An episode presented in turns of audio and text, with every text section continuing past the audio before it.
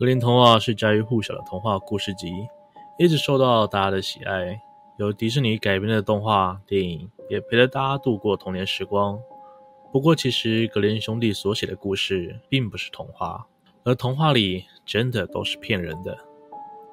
大家好，我是西哥，今天要跟大家分享的是五个原始版本的格林童话。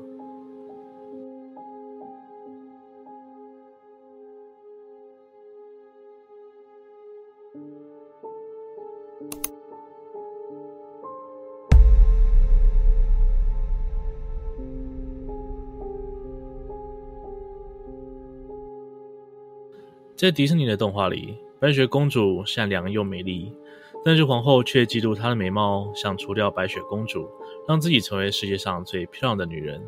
但最后，王子跟公主还是克服了种种难关，最后过着幸福快乐的日子。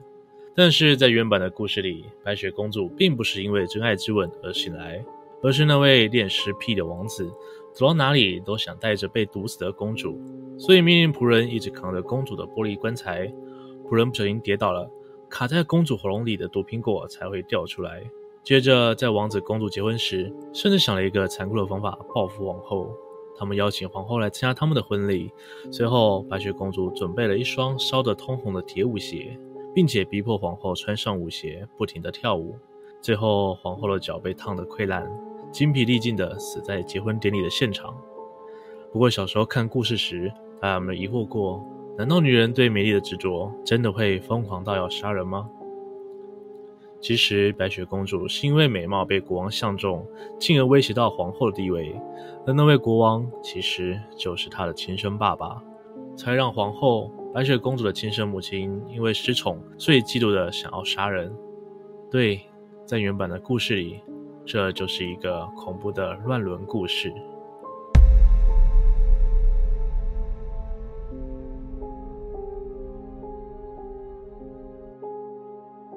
灰姑娘的故事教会女孩们内心的信念比任何咒语都要坚定。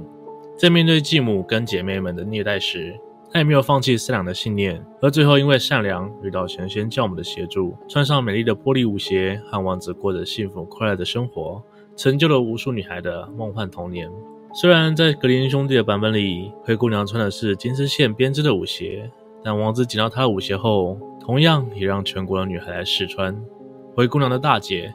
虽然穿不下鞋子，但为了嫁给王子，就拿出菜刀把自己的脚趾给砍断。在回去皇宫的途中，鲜血从鞋子里流了出来。王子发现不对，就把姐姐送回家，让二姐来试穿。但二姐却因为脚跟太大，也穿不下。为了嫁给王子，二姐拿出菜刀把自己后脚跟削掉一块，勉强把脚塞进了鞋子里。这与王子一起回皇宫的路上，鲜血染红了白色的长袜，王子也把她送回家了。最后，灰姑娘才出现，穿上了那双金色的舞鞋。王子终于找到自己的新娘，而灰姑娘的小鸟朋友们就在此时冲出来，把贪心又恶毒的继母和姐姐们全都啄瞎了。唉，真是一群非常血腥暴力的小鸟啊！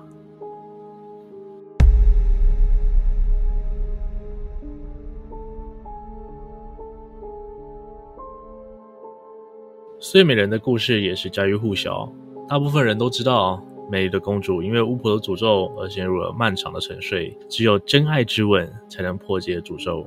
不过，在格林兄弟的笔下，王子没有跟恶龙搏斗，没有攻打巫婆的黑暗城堡，反而成为了睡美人永远的噩梦。在原本的格林童话中，公主是碰到了有毒的亚麻纤维而陷入沉睡，而国王皇后因为太过悲伤，所以离开了城堡，只留下公主一个人在城堡里沉睡。而城堡也渐渐荒废，被周边的森林吞没。有一天，邻国国王来到附近打猎，无意间闯入了宫殿，看到沉睡的美丽公主，却一直叫也叫不醒，于是当下就性侵了她。而且国王完事后就离开了，回到自己的王国，把公主抛在脑后，事后不理。而在九个月后，公主竟然生下了一对双胞胎，被仙女照顾。直到有天，宝宝无意间把妈妈手指里的亚麻纤维吸出来，睡美人才得以清醒。这位睡美人不但无辜被诅咒，还在沉睡期间被陌生人强暴，甚至醒来之后才发现自己生了两个孩子。这位睡美人就算破解了沉睡的诅咒，但她却永远无法从噩梦中醒来。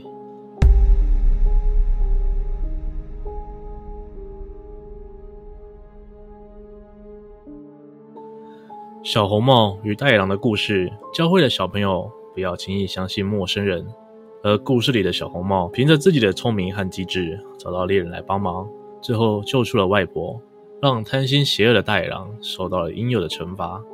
但原始的小红帽显然不是这个样子的。当小红帽在森林里遇到大野狼，告诉了野狼外婆家的路，间接成为野狼的帮凶。而野狼找到外婆家之后，先杀了外婆，把外婆的肉放到碗橱里，还把装着血的瓶子放到了架子上。当小红帽来到外婆家，野狼先是骗小红帽吃了碗橱里的肉，又喝下瓶子里的血，最后还要求小红帽脱下衣服，把她拐上床。最后的结局是，小红帽在床上被野狼吃掉，而大野狼呢？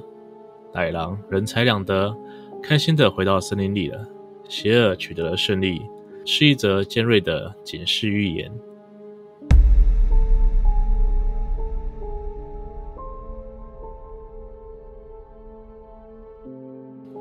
除了大家耳熟能详的故事之外，一八一二年的格林童话有这样一个故事。叫做孩子们玩屠宰游戏，听这个名字就知道，这个游戏的恐怖程度几乎不输鱿鱼游戏啊。这个故事曾有两个版本，内容都非常血腥。故事的内容是说，一群小朋友正在玩扮家家酒的游戏。